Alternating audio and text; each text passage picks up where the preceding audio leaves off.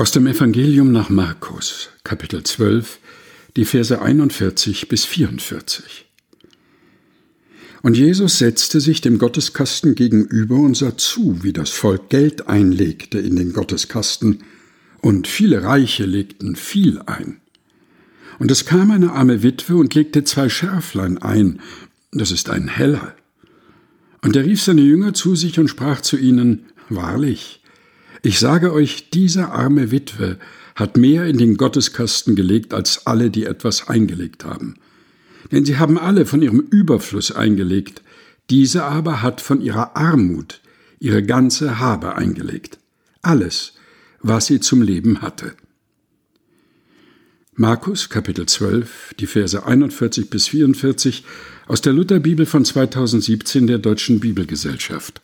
Gelesen von Helga Heinold.